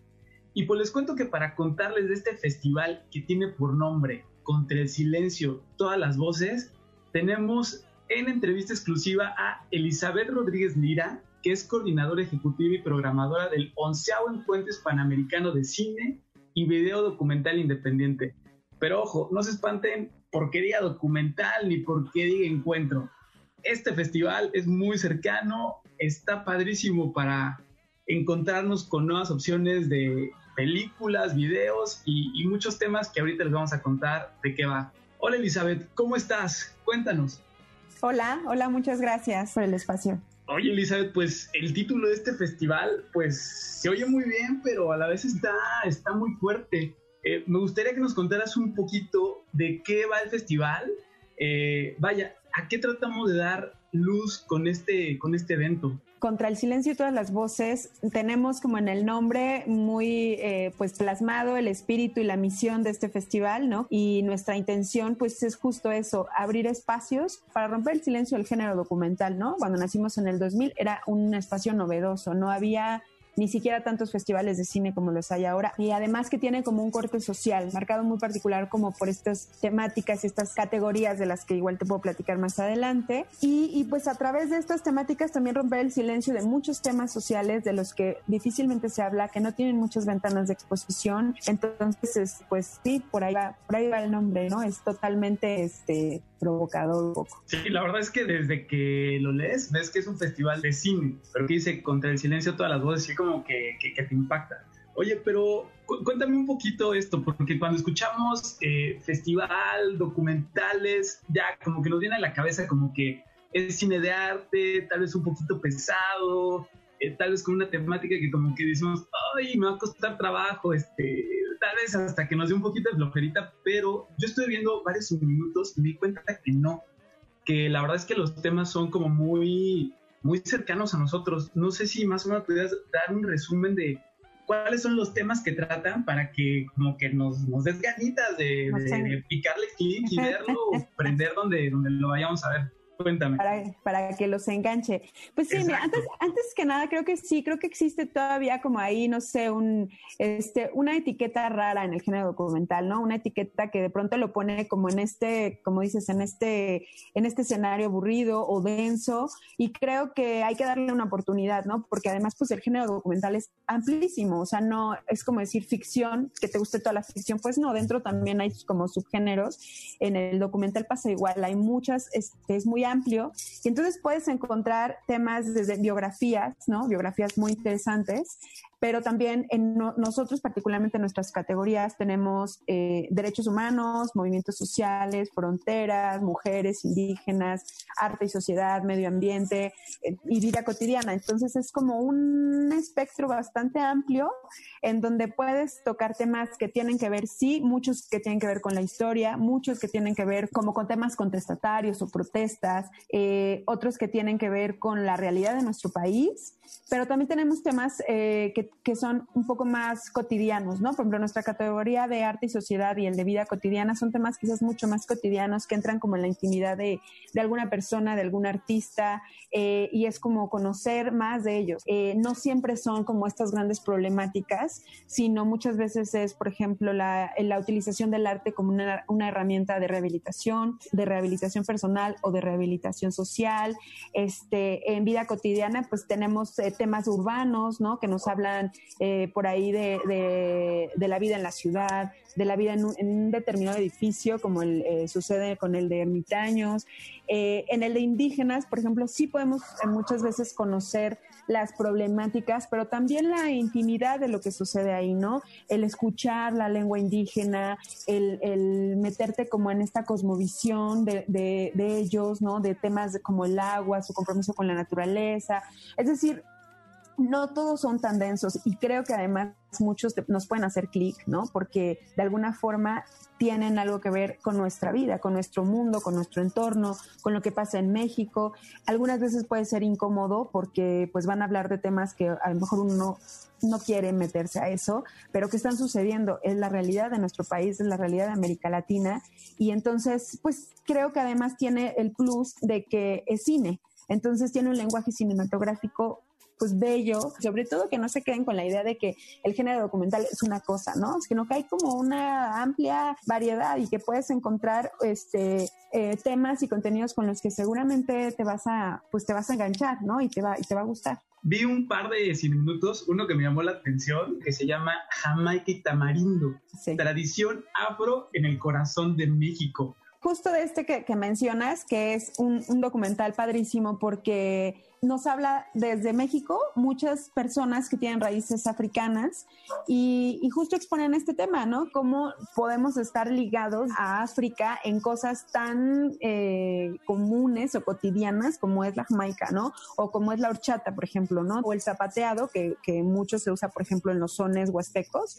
También cómo tiene eh, una conexión con la prohibición que, que en algún momento le hicieron eh, en África a los tambores. Entonces trataron de reproducir el sonido con los pies, ¿no? Muchas veces nos van reexplicando incluso nuestra historia, nuestra cultura, ¿no? Eh, que lo hace muy, muy padre. O sea, es donde te digo que siempre vas a encontrar una conexión con tu vida, creo. Claro, y o, por ejemplo, hay una opción para los que aman el deporte. Vi un cine minuto que se llama Soccer Boys, ah, que es una liga eh, de futbolistas gay en Brasil, Y, que te cuentan un poquito su búsqueda y, y, la luz que buscan darle al tema y que no tiene nada que ver la, la, la, preferencia. Y también vi otros títulos para los que les encante, así como lo, misterioso, uno que se llama Titixie o Titixie. Titixie. Oye, y pues este año que a todos nos cambió la vida, ya no vamos a decir por qué, porque todo el mundo lo ha dicho, pero ¿cuál sería la principal diferencia de este año para el festival? Porque sé que es su onceava edición. Entonces, en este año, ¿qué cambia y dónde podemos ver todos estos más que documentales, vamos a llamarle videos o películas, ¿no? Películas, sí, películas.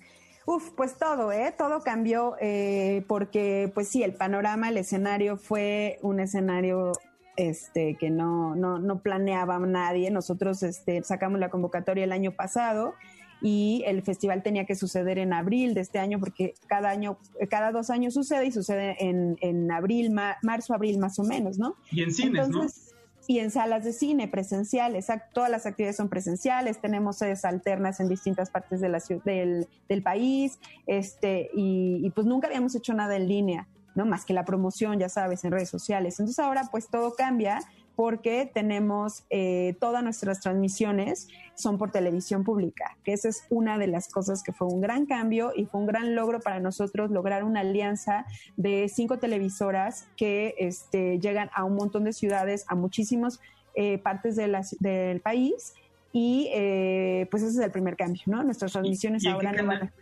¿Y en qué canales son? Mira, base es Canal 11, Canal 14, Capital 21, que es el, el canal de la Ciudad de México, eh, Canal 22 y TV UNAM. Eh, ¿Y cuáles son los horarios donde podríamos consultar pues miren, yo les puedo recomendar que se metan en la página, es donde está como toda la información. Eh, nuestra página es www.contraelsilencio.org. Ahí pueden encontrar el catálogo, donde pueden ver la sinopsis de todos los 137 documentales que están en selección, eh, los horarios, los canales, eh, están las ligas directas a los canales, porque varios de ellos tienen streaming, ¿no? En vivo. Entonces, si tú no, puedes, no tienes una tele, puedes ver lo que está pasando en tele, pero a través de, del streaming. Y además también tenemos la liga a una plataforma que se llama MX Play, que también es una plataforma del Sistema Público de Radiodifusión, que es tal cual una, una plataforma con, con, on demand, donde pueden ver hasta el 4 de octubre todo el material del festival en el horario que más se les acomode, ¿no? Y este, y pues sí, en la página y también en nuestras redes sociales tenemos eh, Twitter.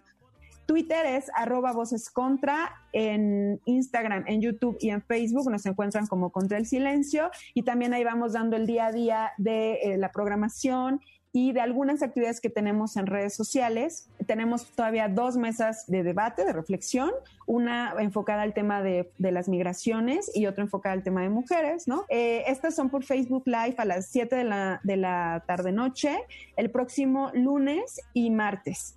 Eh, entonces, bueno, por ahí nos pueden seguir este, para atender sus preguntas. Son mesas en donde hay especialistas y hay realizadores que están participando ahorita con su documental en estas categorías. Entonces, pues es como un debate bastante interesante ver como distintos puntos de vista, ¿no? Desde la ciencia, desde la investigación, desde la docencia incluso, pero también desde la parte de la realización cinematográfica, ¿no? Este, y también tenemos charlas con realizadores, ya estas son como uno a uno, unas pláticas un poco más informales que nos cuenten de su de su documental, que nos platiquen un poco más este, por qué lo hicieron, eh, cómo lo hicieron. Tenemos en toda la semana, o sea, pueden ustedes entrar al Facebook y ahí encontrar como cuáles son los horarios de, estas actividades eh, como paralelas al festival o también en la página de internet, ahí estaremos dando como los detalles. Buenísimo, pues ahora sí que este año le quitamos toda la seriedad, todas las barreras, todo lo, todos los bloqueos y es, y es central, ¿no? Directo al tema, divertirnos un rato, eh, pasarla bien y pues como en todo festival, desde la comida de nuestra casa también podemos echar nuestro trago favorito, papitas, comida y, hacerlo con,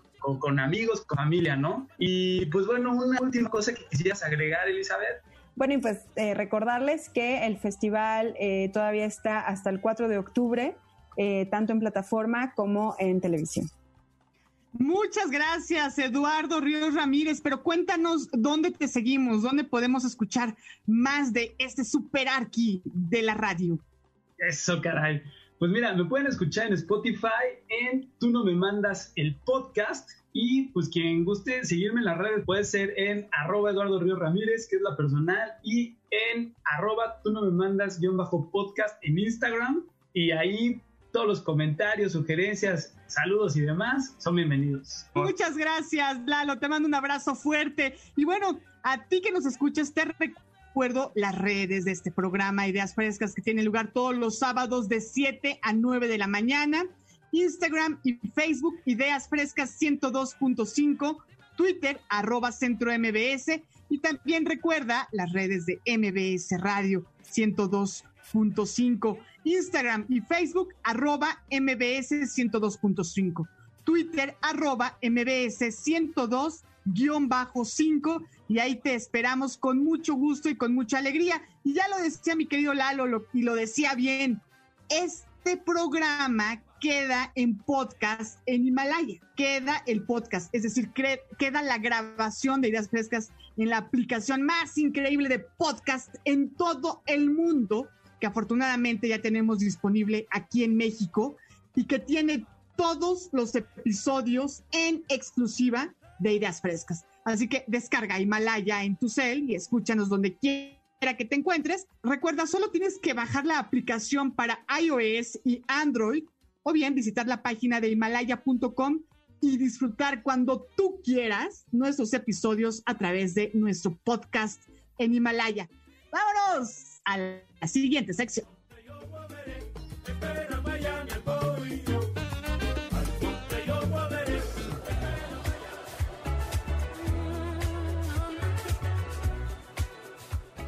Y para cerrar con broche de oro esta segunda hora de Ideas Frescas, hoy sábado 26 de septiembre de 2020, ya decía yo que qué gusto y qué alegría contar con tu participación. Gloria Araujo, bienvenida.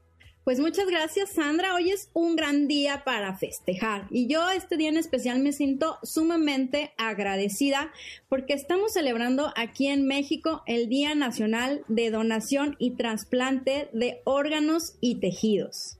Y creo que es un día tan especial porque muchos de estos trasplantes que se realizan en México, gracias a esos trasplantes, pues hay muchas personas que continúan con vida o mejorando su calidad de vida. Entonces es, es importante tener conciencia sobre este tema.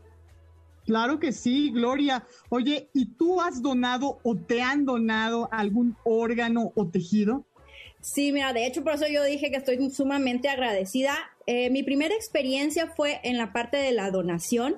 Eh, estando embarazada, decidimos ir a donar las células madre del cordón umbilical. Se hace en el Centro Nacional de, transfusión sanguínea. Ahí es donde te, te, almacenan y te hacen tus estudios para poder recibirte. Vas a una charla donde te cuentan cuál es el compromiso y cómo debe ser la recolección y te dan un kit. Ya cuando nace tu bebé, entonces le pides al ginecólogo que haga la recolección de las células madre que es a través, o sea, no es algo invasivo, eh, se extrae la sangre del cordón umbilical en una bolsita especial que te dan con todo el kit y la tienes que entregar eh, a más tardar 24 horas eh, que no pase, llevarla al centro. Entonces, eh, para mí, pues es un dar algo, ¿no? De, de todas las bendiciones que uno recibe no eres dueño de eso que tú donas, por eso es una donación, no eres dueña de las células madre que donas, pero esas células madres van a formar parte del Banco Nacional de Células Madre y que puede ser compatible y utilizado por personas que tienen leucemia o algunas otras enfermedades relacionadas con las células y también se utiliza para estudios de, investigación, pero también el, Banco de México está ligado y tiene relación con bancos a nivel mundial de células madre. Entonces, eh, tus células pueden ayudar a cualquier persona del mundo. Excelente. Ahora que te escuchaba, recordé que también hay bancos de leche materna para los chiquitos que por alguna razón no pueden ser amamantados por sus mamás por alguna situación, pues hay mamás que donan esta leche para alimentar a esos pequeñitos, sobre todo a los prematuros, Gloria, y les va a requete bien, porque tú sabes perfectamente como nutrióloga que la leche materna es el tesoro, la salud y la vida para un hijo, sin lugar a dudas. Sí, la leche materna es un gran regalo que podemos darle a nuestros hijos y las personas que tienen esa facilidad de, tener leche y que, que saben que pueden donarla, pues es un gran regalo porque no solamente es eh, un nutriente importante, son muchos nutrientes, pero además es una vacuna que lo está protegiendo y que está reforzando su sistema inmunológico y que para los bebés prematuros pues es esencial y puede llegar a hacer la diferencia en su salud y en su recuperación pronta para que salgan de terapia intensiva y puedan estar con sus padres. Claro, ahorita que platicábamos antes de salir al aire, yo sé que muchos de nosotros hemos donado sangre y qué importante en este contexto de pandemia que estamos viviendo en todo el mundo, para las personas que ya sanaron, que ya salieron, digamos, de la fase fuerte o que ya están bien, ¿no? De, que tuvieron en algún momento coronavirus, que puedan donar, porque sé que hay muchos protocolos que están ayudando a sanar con esa sangre a los enfermos.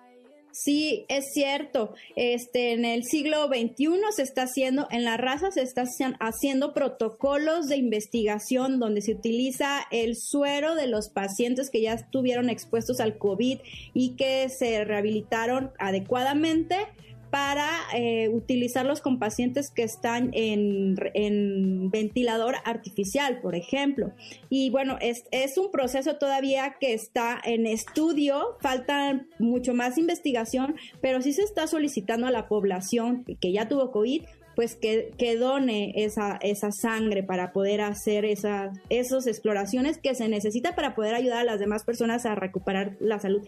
Y entonces realmente este, esto, esta conciencia que tenemos que, que, tener, o no tenemos que tener, sino es como tocar tu corazón, porque no sabes cuándo te puede tocar a ti o a los tuyos. Yo también me siento muy agradecida porque yo soy este, receptora de un, de un tejido eh, de un ligamento cruzado me pusieron y la verdad que fue muy diferente la rehabilitación que yo tuve de la cirugía de rodilla con el ligamento o sin el ligamento me hubiera tenido que tener mucho más tiempo en reposo, mucho más dificultad en la movilidad. Entonces, bueno, yo siempre agradezco al, a esa persona que estuvo de acuerdo en donar sus ligamentos, donar sus tejidos y sus órganos para que otros como, como yo y como otros, ¿no? Eh, pudiéramos utilizarlos en nuestra salud y en nuestro beneficio. Y a mí me cambió mucho la vida, por eso yo los quiero invitar hoy a acercarse al Centro Nacional de Transplantes, porque ahí puedes registrarte en su página, buscándola, les voy a, a decir la página es muy fácil de encontrar porque nada más le pones en el buscador Centro Nacional de Transplantes y te va a salir. Y ahí en el Centro Nacional de Transplantes hay un área donde te puedes eh, integrar como donador. Ahora, hay varios tipos de donaciones, ¿no? Hay tres tipos de manera de donar los órganos. Una es en muerte, pero también está la donación en vida podemos decidir en caso necesario, por ejemplo, cuando un familiar tiene problemas de riñón o de hígado, que son órganos esenciales para la vida y que de eso depende la vida, se da, se puede hacer la donación, no donas todo el órgano completo, donas ya sea un riñón, que tenemos dos, o una parte del pulmón, o una parte de tu hígado, para eh, ayudar a un familiar o a una persona en caso de que sus órganos ya estén en falla total y que requieran ese trasplante. Porque sabes que, Sandra, hay 23 mil personas, 23 mil mexicanos en espera de una donación de órgano. Uy, un Eso nos habla, pues claro, de una enorme necesidad, ¿verdad? Que tenemos que concientizarnos para poder apoyar a nuestro prójimo, a las personas que lo necesitan. Sí, así que anímense porque en realidad no, es algo que, te quita, es algo que te da.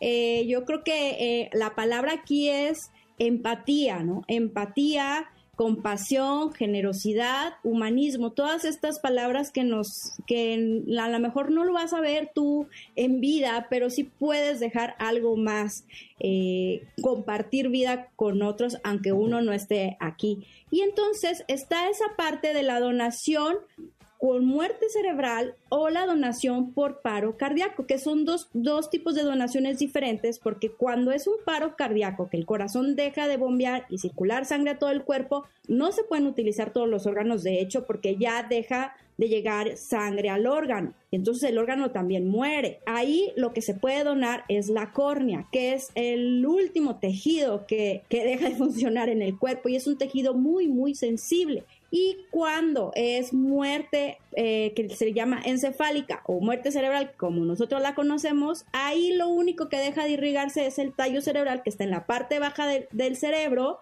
y los órganos siguen recibiendo sangre vital y por eso es que ahí se pueden donar pulmón, hígado, riñones, tendones, intestino, corazón, huesos, piel, cartílago, córneas. Bueno, somos unos donadores en potencia todos. Podemos decidir desde ahorita manifestarlo a nuestros familiares, a nuestros amigos, que sea expresa nuestra decisión de donar, de dar vida, de compartir vida a otros.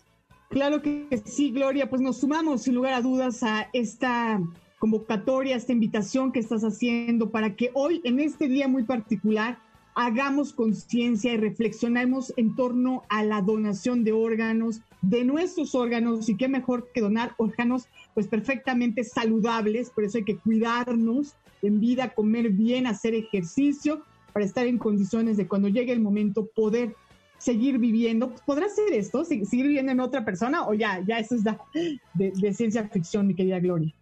Yo, yo, si me preguntas a mí, mi, mi, mi punto de vista personal es que sí, que de alguna manera te, estás tú colaborando y yo colaborando con mi, con mi donador, ¿no? A que termine de realizar lo que él le faltó a través de mi cuerpo.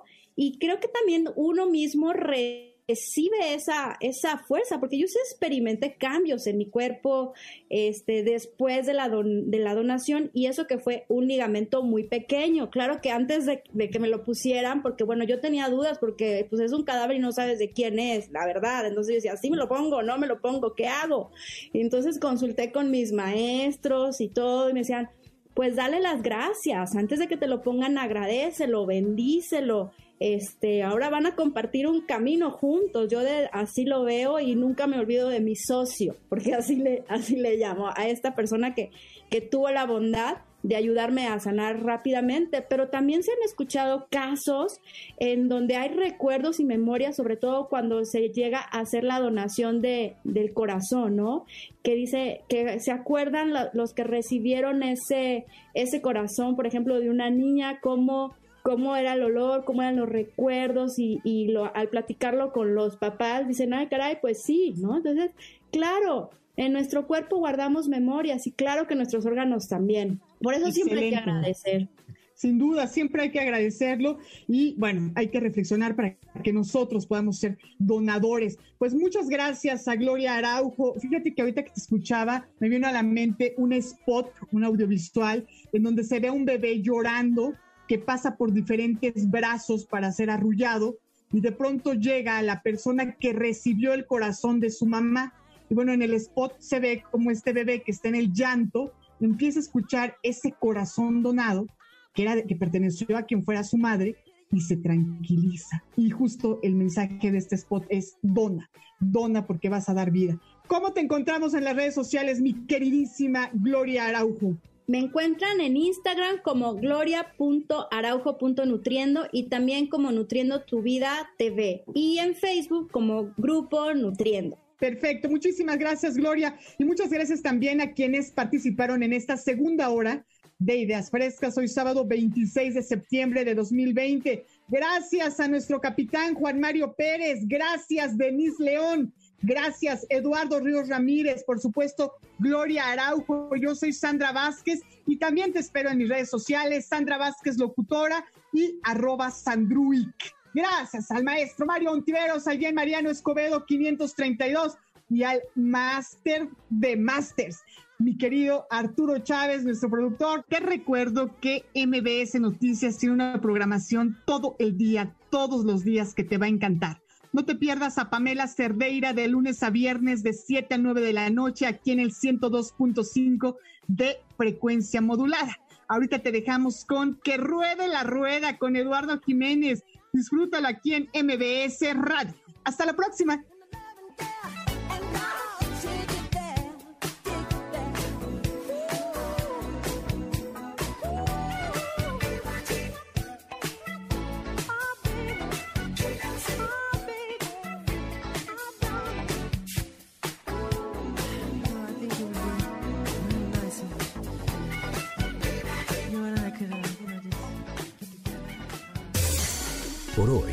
Concluimos con nuestras ideas frescas.